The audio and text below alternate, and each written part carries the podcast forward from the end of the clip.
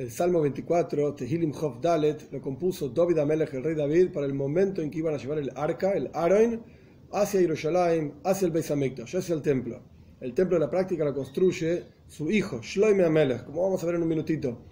La historia, en resumen, del Aroin es, lo construye Moshe Rabbeinu con Betzalel en el desierto, cuando el pueblo judío salió de Egipto, viaja aproximadamente 40 años por el desierto y se instala cuando el pueblo judío entra en la tierra de Canaán, que lo transforman en tierra de Israel, se instala en Shiloh, en la ciudad de Shiloh, y está 369 años en una construcción de piedras con las cortinas que habían construido Moishe con Betzalel, etc., en el desierto. Este lugar se destruye hacia el final de la vida de Eili a Koyen. Esto está en Shmuel Aleph, en el primer libro de Shmuel, capítulo 5, 6, 7 y el arca es capturada y llevada por los Plishtim a sus ciudades, está ahí durante siete meses, genera toda una serie de plagas, los Plishtim se quieren deshacer del Aaron del arca y lo llevan con unas vacas, está todo descrito ahí en el texto, hacia Eretz Israel. En Eretz Israel se instala el Aaron en Beis Shemesh. En Shemesh no sabían respetar el Aaron como corresponde, entonces se lo llevan a Kiriasi Arim. 20 años en la casa de Abinadab, y después el rey David en Shmuel Beis, mucho tiempo después, estos 20 años, en Shmuel Beis capítulo 5, 6, quiere llevar el Aaron hacia Jerusalén. Una vez que ya se estableció el rey David como rey sobre todo el pueblo judío, quiere llevar el Aaron a, Jerusalén, pero hay una serie de errores que cometen, etcétera. Pueden ver el texto ahí, Shmuel, el segundo libro de Shmuel, capítulo 5, 6, y termina el arca en la casa de Oibed Edom. Y ahí está siete meses, en la casa de tres meses, perdón, tres meses en la casa de Oibed de Dom, y después en la práctica efectivamente logran llevar el Aaron a Ir David, a la, casa de, a la ciudad de David en Jerusalén. Este es en resumen la historia del Aaron, del arca. Ahora bien, de vuelta, este salmo fue escrito por el rey David para el momento en que iban a llevar el arca en la práctica al Beis Hamikdash, al templo. Vamos a ver. Aleph, 1.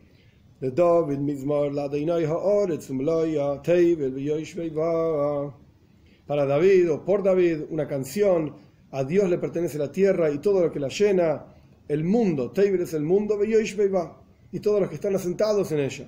La tierra se refiere a toda la tierra en general, y Teibel es la parte del mundo que está asentado con gente, por eso dice la tierra y lo que lo llena, y el Teibel también es la tierra, el mundo, ¿no? se refiere a la parte asentada, por eso dice y todos aquellos que están asentados en ella.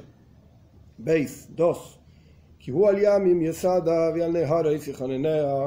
Porque él, Dios, sobre los mares la fundó. Rashi dice interesante que este versículo está hablando específicamente de Eretz Israel, de la tierra de Israel, pero en general se puede traducir y entender hacia todo el mundo.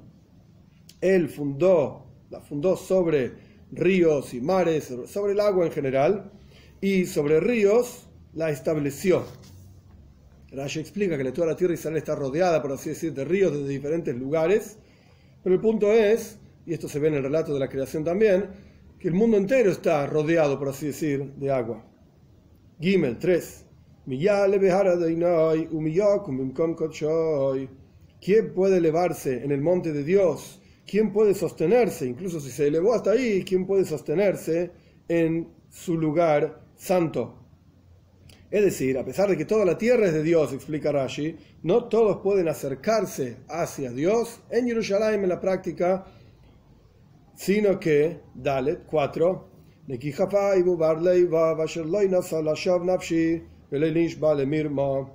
una persona de Nekihapaim, las manos limpias, limpias manos, por así decir, esto se refiere en general a que en los términos económicos y transacciones comerciales, etcétera, tienen las manos limpias Ubar Leiva, y tiene el puro corazón. Esto se refiere al temor a Dios. En adición a eso, no elevó la Shav en vano. El texto dice Nafshoy, se lee Nafshi. Es como si Dios estuviese diciendo mi alma, es decir, no juró en vano en mi nombre.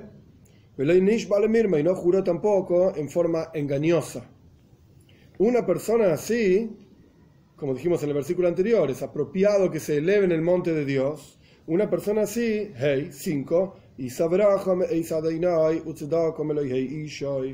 va a elevar bendición de Dios, o sea, va a tener la braja, la bendición de Dios, y va a tener también caridad, tzedaka desde el Señor de su salvación.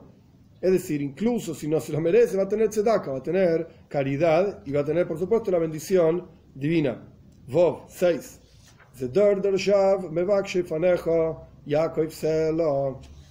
Esta es una generación que te busca. Busca en tu rostro, o sea, el rostro de Dios. El rey David está hablando, por así decir, para el pueblo judío. Ustedes buscan a Dios. ¿A quién, ¿Cómo sabemos que se refiere específicamente al pueblo judío? Porque termina diciendo Jacob Sela, Jacob representa el patriarca, digamos, del pueblo judío. Entonces, releyendo, por así decir, el versículo, esta es una generación que te busca a ti, Dios. Estos son los Yehudim, este es el pueblo judío.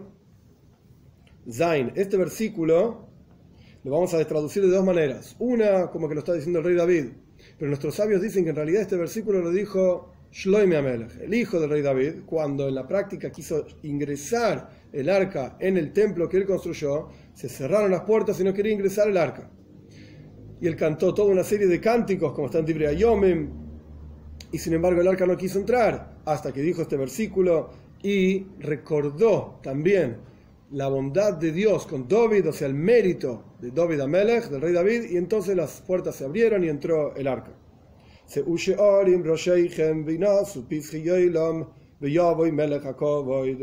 que se eleven los portales sus cabezas. O sea que, traducción número uno, para ser más sencillo, sin toda la historia de Shloime Amelech, que es un drush, una explicación de nuestros sabios, al respecto de cuando Shloime Amelech quiso entrar, ingresar el arca en el templo, al pasar el arca por estas puertas, estas puertas ganan, se elevan, por así decir, es un ejemplo, en Koboid, en gloria. ¿Por qué? Porque pasa el Rey glorioso, como vamos a ver en un minutito. Entonces, por eso está diciendo el Salmo, en el versículo 7, se que se eleven los portales, sus cabezas. Ahora van a ser portales gloriosos.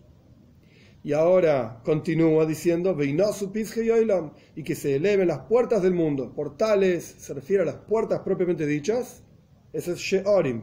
Pesach es el agujero, por así decir, donde está la puerta propiamente dicha, porque y va a ingresar el Rey Glorioso.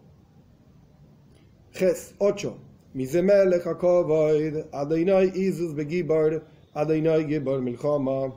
¿Quién es? Como pregunta retórica, ¿quién es el Rey Glorioso? Es Dios, poderoso y fuerte.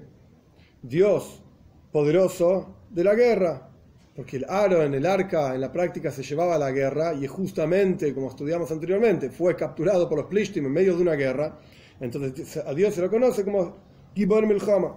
Y también cuando Moshe Rabbeinu pasa con el pueblo judío por el Yamsuf, ahí por el mar de Juncos, tras la salida de Egipto, dice Hashem Ish Milchama, Dios es un hombre de guerra. Tes 9 repetimos algo similar a lo que vimos en el 7, en el Zain.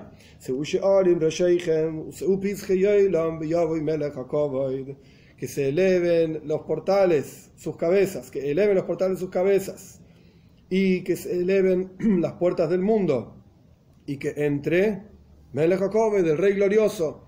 Uno de los comentaristas, Metsudas David, dice algo muy interesante. ¿Por qué dice dos veces el mismo versículo? Ya lo dijo anteriormente se puede entender como algo poético, pero podríamos decir, así dice él, Itagen puede ser que un versículo está hablando del primer Beis Hamikdash, del primer templo, que entre, digamos, el Rey Glorioso. Y el segundo versículo está hablando del tercer templo, que entre el Rey Glorioso. ¿Y qué pasó con el segundo templo? Nuestros sabios explican que en el segundo templo, no residió la presencia de Dios, como ocurrió en el primer templo y como va a ocurrir rápido en nuestros días en el tercer templo, por cuanto faltaban una serie de cosas en el segundo templo. Por ejemplo, el Aroin, el arca no estaba, junto con otras cosas, el mate Aroin, el bastón de Aroin estaba, había un de samán, había una vasija con man, maná, que comió el pueblo judío en el desierto. Estas cosas no estaban en el segundo templo. Y por lo tanto, no, no entró Melech el rey glorioso no se reveló específicamente en el segundo templo como fue en el primero y será en el tercero. Entonces estos dos versículos, explícame, tus dos hacen referencia a estos dos templos, primero y tercero. Yud 10.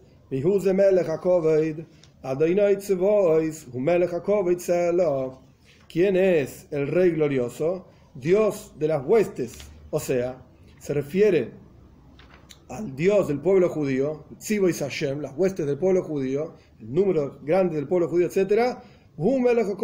Él es el rey glorioso, Sela. Sela quiere decir o por siempre o para elevar la voz, como ya estudiamos en otro salmo. Dos puntos que me parecen interesantes tomar en cuenta al comienzo del salmo. Dice la Shema A Dios le pertenece la tierra y todo lo que la llena. Nuestros sabios utilizan este versículo para enseñarnos que debemos decir brajos, bendiciones, antes de comer, hay que decir una bendición. ¿Por qué? En un lugar está escrito la Shema Aretzum Loya. A Dios le pertenece la tierra y todo lo que la llena, en nuestro versículo. En otro lugar dice, Shomaim, Shomaim, Lashem, los cielos son cielos de Dios, y la tierra se lo dio a los seres humanos. Entonces, ¿de quién es? La Shema Aretz es de Dios o de Bnei Adam o de los seres humanos. nuestros sabios explican, Kan Koiden Braja, Kan Achar Braja. El versículo que dice que a Dios le pertenece la tierra y todo lo que la llena es antes de que la persona diga una bendición para comer. Y el versículo que dice que Dios entregó la tierra en manos de los seres humanos es después de decir la bendición para comer. Y el Rebe pregunta, ¿por qué justamente para comer? Uno debería decir una bendición para cualquier cosa. Al fin y al cabo, la Shema Aretzum a Dios le pertenece todo. El aire también le pertenece a Dios. Entonces, si nosotros nos beneficiamos del aire, así como nos beneficiamos de la comida y por eso debemos decir una bendición, por así decir, para redimir esa comida que no es nuestra, porque le pertenece a Dios. Y cuando decimos la bendición, redimimos esa comida para utilizarla en el servicio a Dios, etc.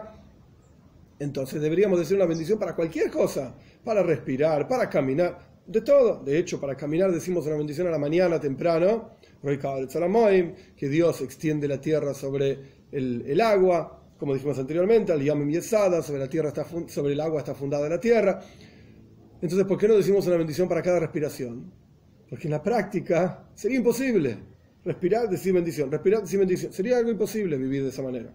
Entonces, nuestros sabios tomaron ciertos asuntos específicos, la comida, la comida es un beneficio directo y concreto que la persona tiene para continuar, digamos, el motor de la persona, el, el, la nafta de la persona, el combustible de la persona, para funcionar. Entonces nuestros sabios determinaron decir bendiciones para estas cosas, pero estas bendiciones en las comidas en realidad incluyen todos los tipos de beneficios que la persona tiene a lo largo de toda su vida. Esto es por un lado. Y por el otro lado, otra enseñanza interesante. En el versículo 3 el versículo 3 está hablando del servicio a Dios en general. ¿Quién se va a elevar en el monte de Dios? En el sentido literal, está hablando de entrar en Jerusalén. El Aaron tenía que entrar en Jerusalén. Pero en un sentido un poco más amplio está hablando del servicio a Dios. ¿Quién va a estar en el monte divino? ¿Quién, va a hacer servicio a Dios? una persona con manos limpias, un puro corazón puro, etc. ¿Por qué se ejemplifica el servicio a Dios con elevarse en una montaña?